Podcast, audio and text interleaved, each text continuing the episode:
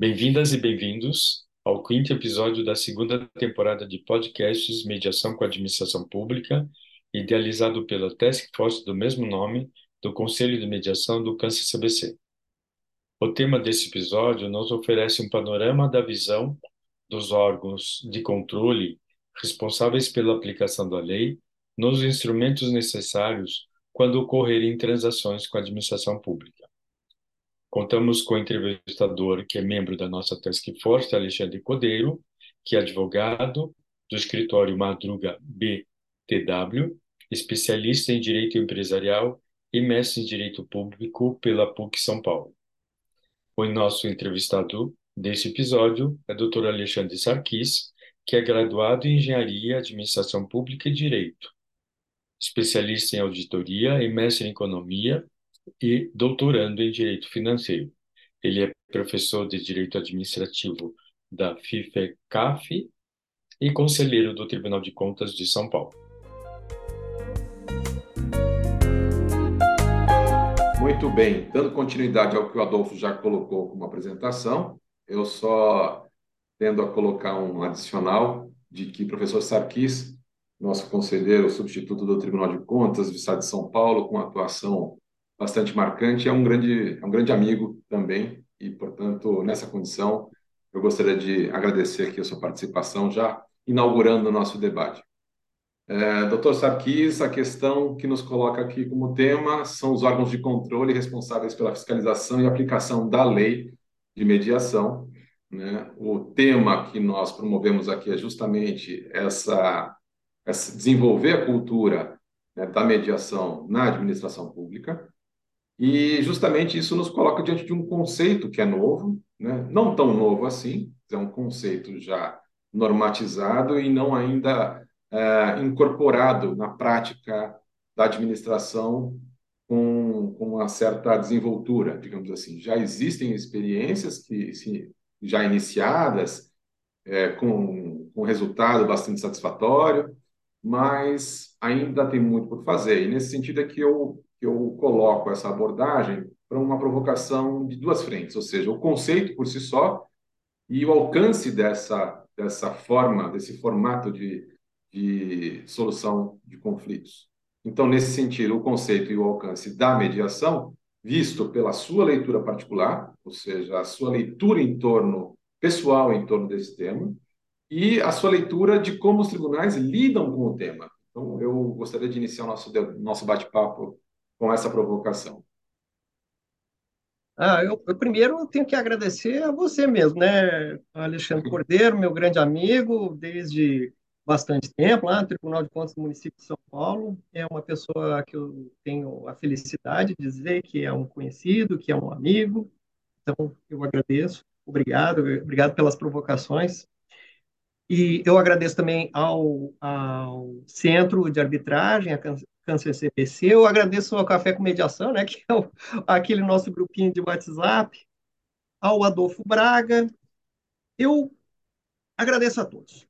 Você sabe que eu, que eu sou um grande, um grande entusiasta dos meios alternativos, mas a minha, a, a minha tese lá de doutorado, de doutoramento lá em Direito lá na USP é justamente o processo financeiro. Então, sob um ponto de vista processual, é que eu me situo. E eu acho que, em, em vários aspectos, eu sou até um pouco prejudicado, porque eu estou eu, eu, muito no meio da arbitragem. Né? Então, é multi de arbitragem, é grupo de, de pesquisa de arbitragem. Então, a gente fica com aquela cabeça de arbitragem, arbitragem, arbitragem, que também é um método heterocompositivo, não é isso? Então, você vai trazer o terceiro.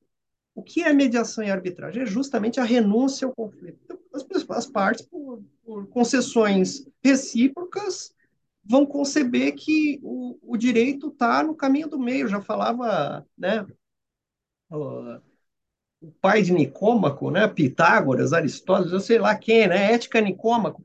O caminho correto é o caminho do meio, porque abrevia tempo, abrevia, é, é, apazigua a sociedade, o Adolfo mesmo costuma falar um negócio que eu acho super interessante. O, o a, a, sentença de mérito, ela põe fim ao processo, não põe fim à, à disputa, né? Muitas das vezes é isso, né? A pessoa sai da, da sala do juiz e fala, eu não vou cumprir isso aí, eu vou apelar. eu vou e na execução também eu vou sumir com os bens e vou dar um jeito.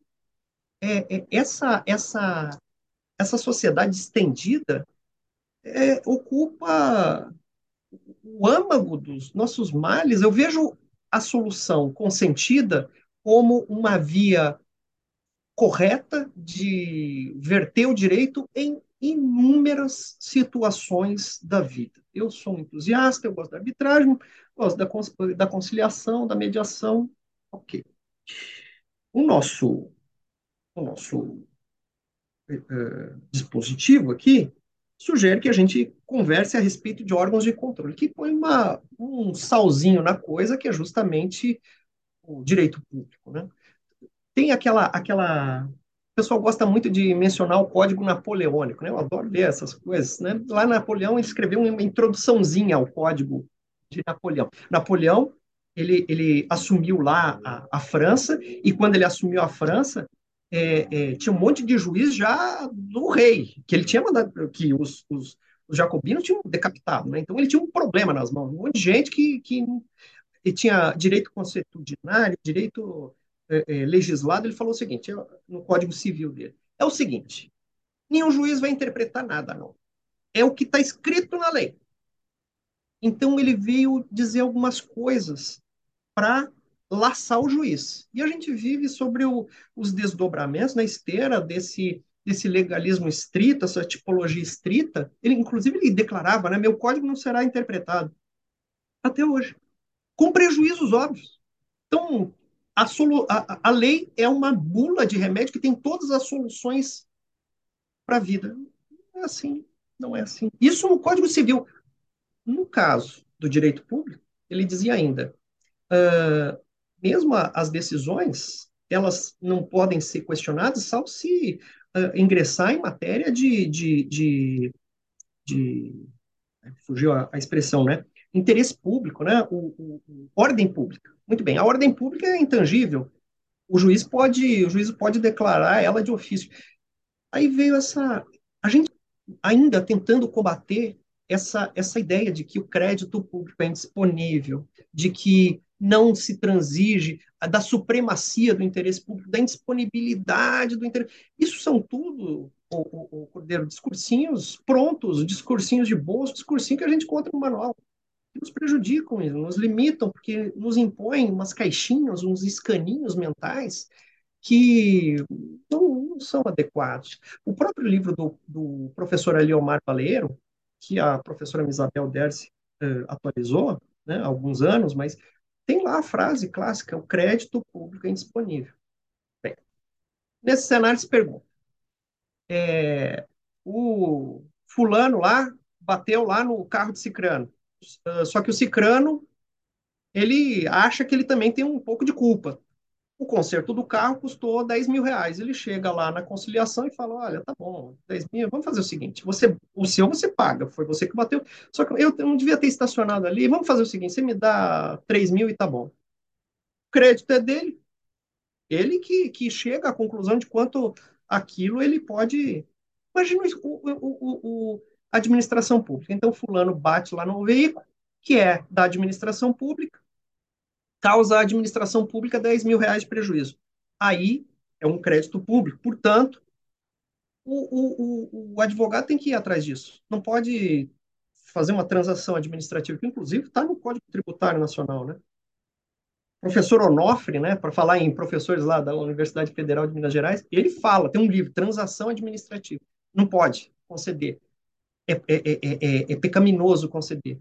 A gente precisa superar isso. E superar em favor justamente do, do que a sociedade espera da administração pública, que é que ela esteja focada nas coisas que têm valor econômico. Então, eu estou só falando aqui, né? Deus, Deus do céu, né? Então. Não, perfeito. Até, até acho que para pegar um gancho nessa questão, né? Sim, que é a indisponibilidade, o totem da indisponibilidade, é, há, há, já um movimento que me parece bastante maduro já é, e é arejado para falar de que existe a melhor solução. A Lindb nos ajudou muito a perceber, a colocar o agente diante de situações em que esse encaixe, essa regra de encaixe, né, de, é, do que está previsto, a previsão normativa e a realidade, ela, ela demanda determinados esforços, ou seja, a própria melhor solução não significa dizer uma única suficiente para garantir a indisponibilidade. Ou seja, existem situações que, a, a se colocar e justificadas e também é, é, é estruturadas para poder manter essa decisão da administração, elas acabam é, alcançando muito melhor o interesse público, né? É, certamente. Então, qual é o interesse público? É eu ficar pendurado num processo judicial que custa para o Poder Judiciário, custa para a Procuradoria Municipal, custa para o particular, para, ao fim e ao cabo, chegar à declaração ju judicial de que, de fato, era 10 mil, que ninguém né, meio que contestava, para daí ingressar numa ação de execução, ou é justamente você falar, puxa vida, mas fulano, não sei se ele está bem das pernas. Eu costumo, eu tenho um trecho que eu, que eu costumo é, é, colocar em, em, em balanços de companhias de água e esgoto, né? e são várias no, no estado de São Paulo. O que, que acontece? A legislação sobre a tarifa social, a legislação sobre o corte, que não pode ser proceder dia tal, dia qual, véspera de feriado, e a serviço de água e esgoto. Não é uma autarquia, não é um serviço concedido, é um serviço. Portanto, vai cobrar uma taxa pública, taxa pública é tributo. Então, qual é a, a, a máxima, né? O cara foi lá na, na escola, vi, leu todos os livros corretos do Aliomar Baleiro e Celso Antônio, que eu não estou criticando em nem um, tiquinho, são uh, uh, pessoas fundamentais e essenciais no momento em que prestaram a sua contribuição para a doutrina brasileira, que dizem que ele tem que usar a lei de execução fiscal, que é um entulho, e tem que constituir uma certidão da dívida ativa. Eu sempre coloco é, fazer uh, laboratório, fazer iniciativa de recuperação de créditos não desvaloriza em nada o interesse público. O que é indisponível não é o crédito público, o que é disponível é o interesse público, porque é o que você está falando da melhor solução. Então, façam isso, porque não, menospre... não está em menosprezo nem do crédito público e muito menos do Poder Judiciário. Porque às vezes as pessoas falam, não, mas tem que ter a ação. O Judiciário quer que as coisas cheguem já mais labutadas. O, o, o Judiciário, ele lida com a lide, a pretensão que, para a qual, contra a qual tem uma resistência. De fato, a, a, a contraposição está colocada e não está solucionada pelos meios tradicionais. Aí você chama o terceiro a compor a, a, o conflito. Aí, isso é inclusive valorizar o, o judiciário. Então, um, um dos, dos, dos intuitos do, do, dos órgãos de controle é pedir que, que isso está na, na, na, lei de mediação, mas também está no CPC, né? A, sim, a todo momento sim. ele fala. É, sem dúvida, e agora colocando um, um tom a mais, né? ou seja, um tempero nessa discussão, é, nós temos essas experiências de constituição do crédito tributário e depois a mediação como uma forma também de lidar com o enfrentamento, mas é, fica um pouco ainda difícil de, de entender a extensão da lei para os contratos. Então, ao lidar com a execução de contratos administrativos e diante das diversas mazelas que se, é, que se pode enfrentar na, naquilo que é a intempérie de realizar o objeto, realizar o escopo contratual, como é que o senhor entende essa possibilidade também? É, eu, eu, eu, gostaria, antes o, o, de ingressar, um, uma pequena vaidade minha, né? Claro. Eu, eu, participei um pouco na, na, na elaboração da Lei 14133, e eu tenho até, foi nesse computador aqui que está do meu lado que eu escrevi, escrevi um trecho para um, um eu, eu, fui falar sobre diversos aspectos e falei sobre meios alternativos também, né? Ué, minha, uhum. minha área, né? Uh, e eu, o, o, consultor legislativo à época, segundo a passagem na Câmara, ele veio me, ele veio conversar comigo, nós somos conhecidos, eu fui servidor da Câmara dos Deputados, né? E aí ele sugeriu, bem, isso que você falou, você não tem alguma redação? Aí eu escrevi justamente o que veio a ficar no artigo, agora estou sem a lei, mas naquele artigo sobre meios alternativos. Tá? aquela redação, eu tenho alguma influência naquela redação. Bem. Olha lá, bacana. Ah, que, aliás, eu acho até que são dois marcos muito importantes para essa questão dialógica, né? Ou seja, tanto a LINDP para poder para trazer uma nova realidade em torno do papel do agente em enfrentar o problema, como a própria Lei 14.133, né? Nova Lei de Licitações e Contratos, quando coloca uma espécie, um espaço dialógico não só na execução contratual, como também na primeira fase do ciclo Exato. de contratação, que é o próprio planejamento em algumas situações, né? Bem, um, contratos, né? É, é, contratos e a, a, a, a possibilidade de, de levá-los à conciliação e à mediação. É, esse, dispositivo novo da Lei 14133, esse dispositivo que fala dos meios alternativos de resolução de controvérsias, que é o artigo 151. As contratações regidas por esta lei poderão ser utilizados meios alternativos de prevenção e resolução de controvérsias, notadamente conciliação, mediação, comitê de resolução de disputas e arbitragem. Pois então, é, eu já ouvi uh, uh, duas críticas, né, uh, sobre esse artigo. Uma, que ele teria sido um pouco acanhado, né? isso porque o artigo 154 diz o seguinte: o processo de escolha dos árbitros, dos colegiados arbitrais e dos comitês observará critérios isonômicos, técnicos e transparentes. Aí é, a crítica era: isso pode prejudicar a, estratégia da própria administração pública. Imaginem um critério técnico transparente sendo que a escolha, a eleição do árbitro, quem sabe, possa até sinalizar uma estratégia futura, né? Ou que o critério isonômico poderia eventualmente uh, ser entendido, veja só que absurdo, como uma necessidade de licitação. Eu vou licitar árbitro, licitar mediador. Parece-me óbvio que isso não quis dizer isso. Isso quis dizer simplesmente que a administração pública se subordina aos princípios maiores que, que tem a própria administração pública. A segunda crítica que eu ouvi sobre esse, esse, esse conjuntinho 151, 152, 153 e 154 é que ele era desnecessário, né? Aí eu não posso discordar mais. Inclusive, eu estava num, num congresso e não pude responder essa pergunta. Quem sabe a pessoa que me fez a pergunta está ouvindo o podcast hoje, portanto, saiba a resposta agora é, perguntaram, mas era mesmo necessário colocar esses artigos? Será que os contratos administrativos não poderiam sempre ser objeto de meios alternativos? E olha, isso foi um tabu tão grande, né? É, é, mereceu até um enunciado nas jornadas de direito administrativo, que está inclusive no parágrafo único do 151, né? Será aplicado o caput as controvérsias relacionadas a direitos patrimoniais disponíveis, como o restabelecimento do equilíbrio econômico-financeiro do contrato. É, em suma, em suma, é, deixa eu ver se eu consigo sintetizar as minhas, as minhas ideias, né?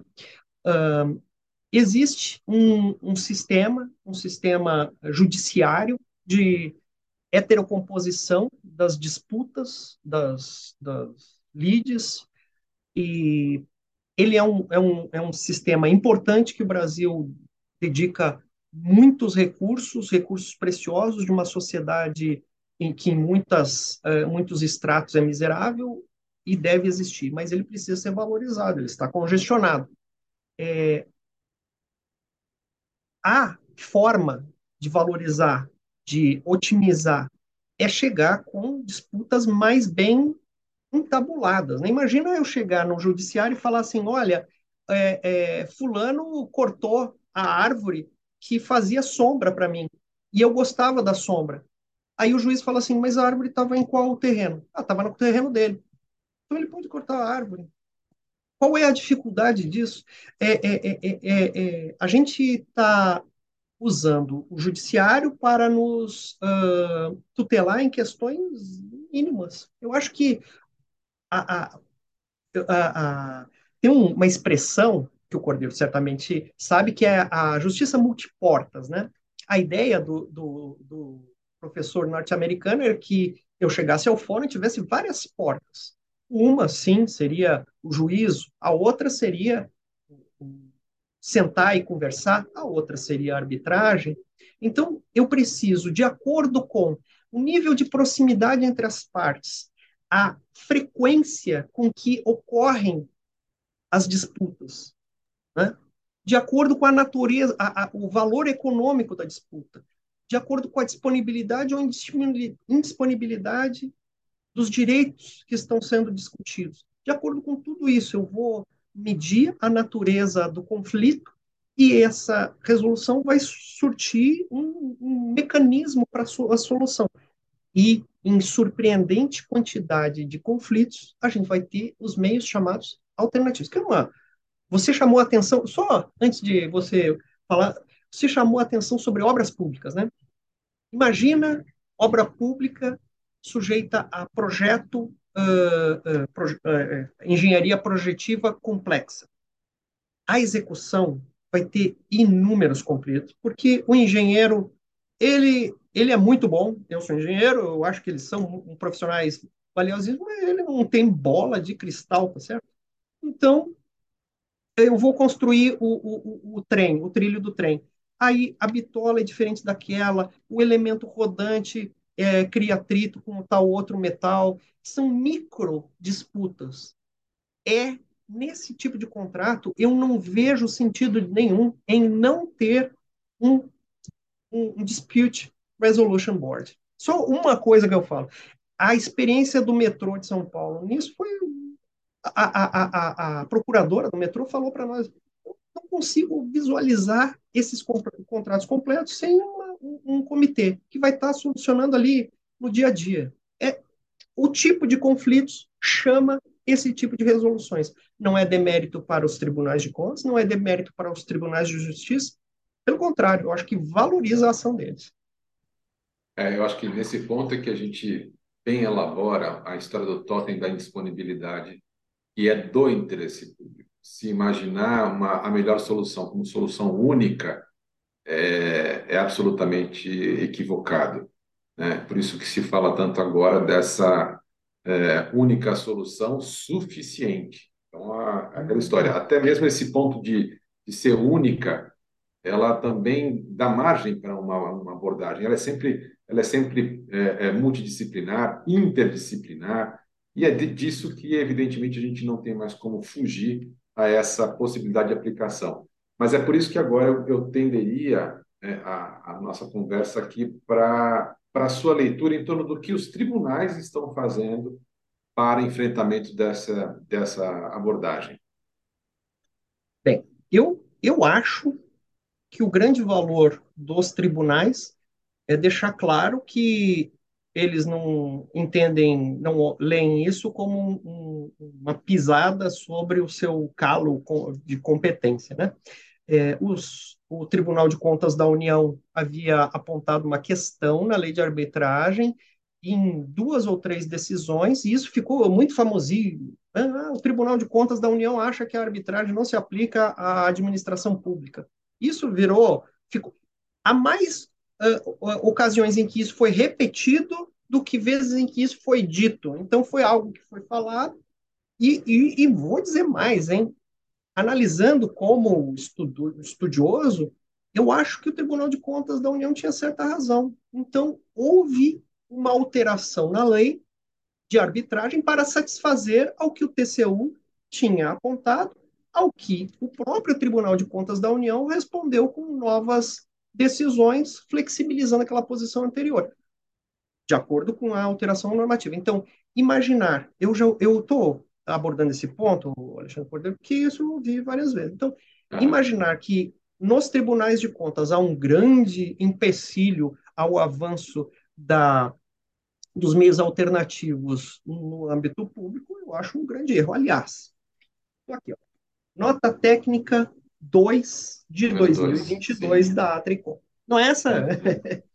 Nosso grandíssimo César Miola, um grande amigo, conterrâneo e também uma pessoa que eu admiro muito. Recomenda aos tribunais de contas brasileiros que, observando o regime de jurídico administrativo, adote o instrumento solução consensual dos conflitos, aprimorando essa dimensão nos processos de controle externo. Ou seja, ele não está falando nem para os. Está falando para si mesmo. É, a, a, a Tricom é uma associação civil dos membros. Então, os membros opinaram, se reuniram em conselho e formaram.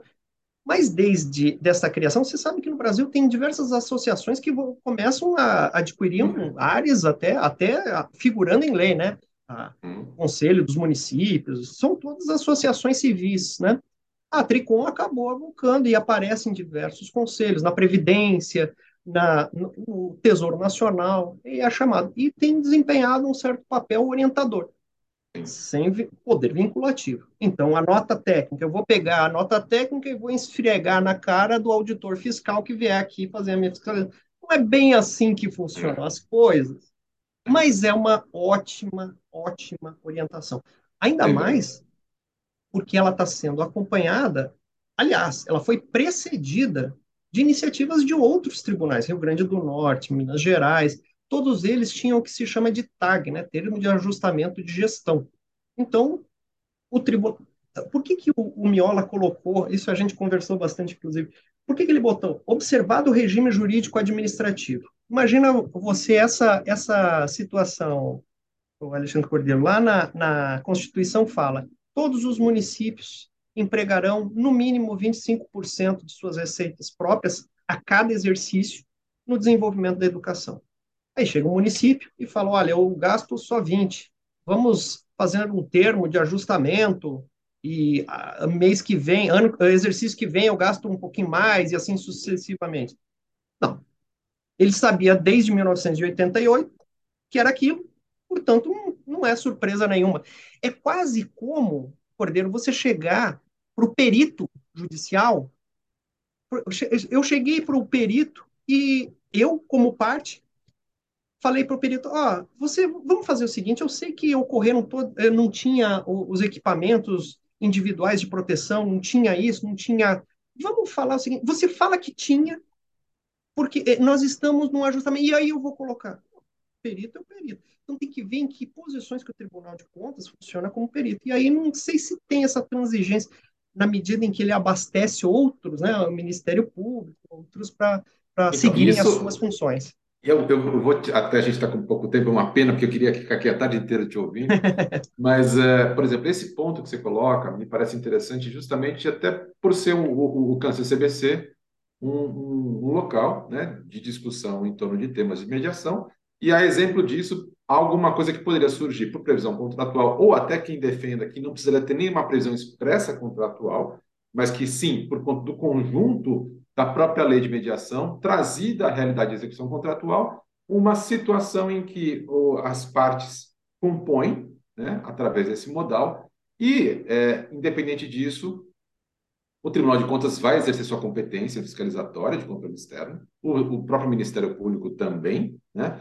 Mas a, a, a atribuir a, esse, a essa iniciativa a força da própria lei, ou seja, é reconhecer a validade desse, desse instrumental, que num, num local de negociação, né, nesse sistema multiportas, estabeleceu uma alternativa para a administração, representada, evidentemente, por quem é, lhe possa representar, pelos seus procuradores e aí por diante, e, a, a posteriori, numa questão superveniente, diante do exercício do controle externo, uma postura de reconhecimento em torno disso.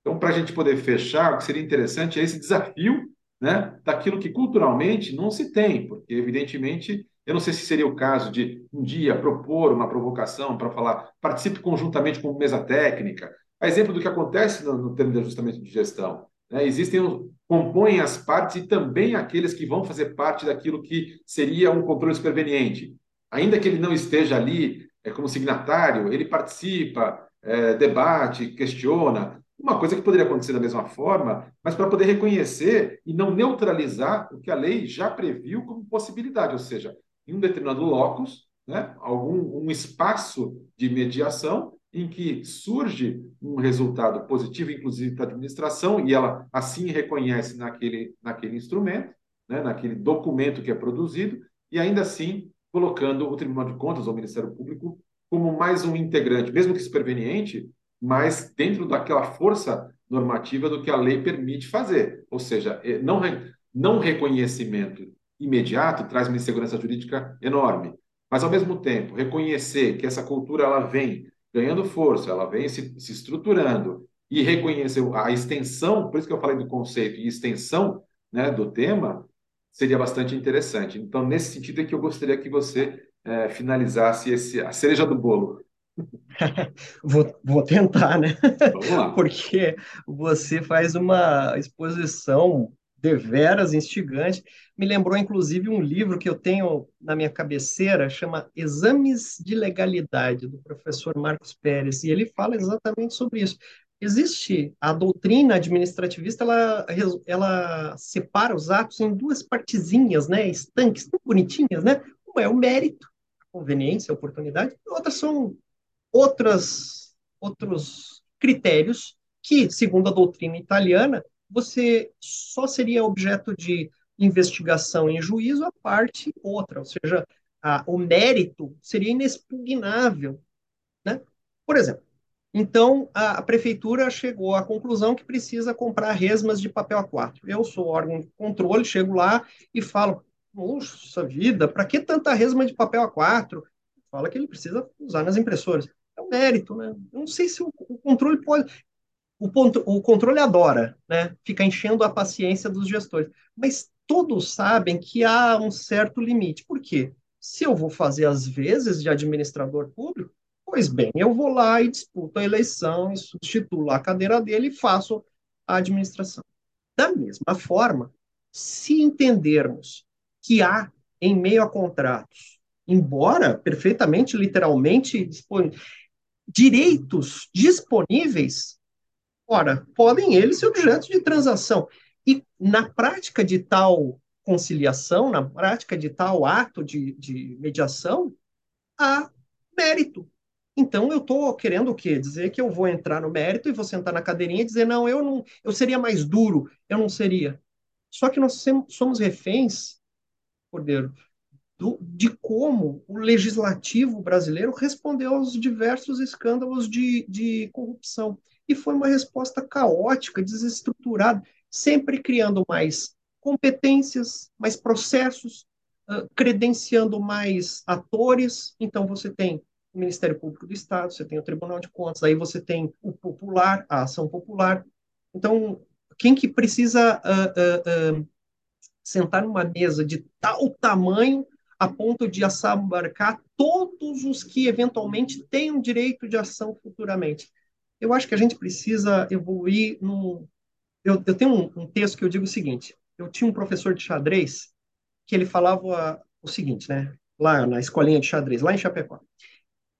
O aluno avançou quando ele começa a perceber os pequenos avanços da torre. Porque a torre, né, ela, ela vai né, para tudo que é lado, então os, os, os, os alunos de pequena pequeno grau, gostam de botar a torre lá no meio, né? E perder a torre nas primeiras jogadas. Então, se você vê um, uma, uma casinha aqui, uma casinha ali, ela, ela vai desenvolver mais adiante, né?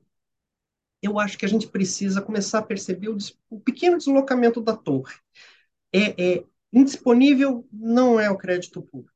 Indisponível é interesse público. Aliás, melhor atende o interesse público, a melhor solução da lide, melhor solução da controvérsia. Portanto, é, é, puxa, mas isso é só um dos julgadores de um dos tribunais que está falando.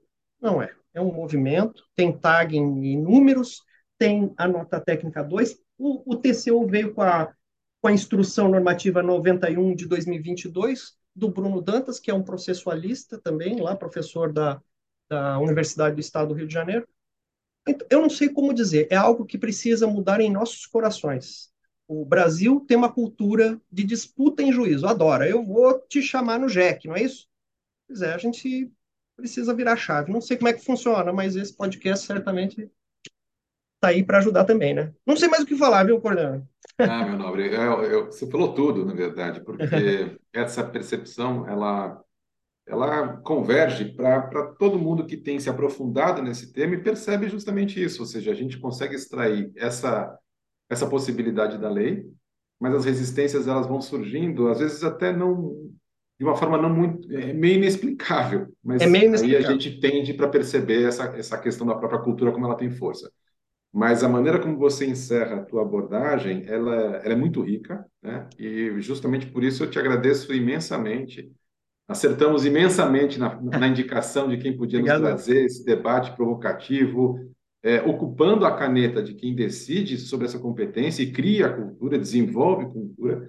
Então, assim, para a gente aqui foi uma satisfação muito grande. Eu queria te agradecer, né, em nome do CBC, né, é, representando aqui também agora o Adolfo, que vai fazer essa, assim como abrir os trabalhos, também vai encerrar. Mas passo a palavra para você só para essa tua colocação final e já agradecendo aqui, deixando aqui meus agradecimentos. A minha mensagem é que se o, o administrador está almejando é, administrar bem, administrar eficientemente, ele está almejando gerir conflitos, seja com funcionários, seja com contratados, seja...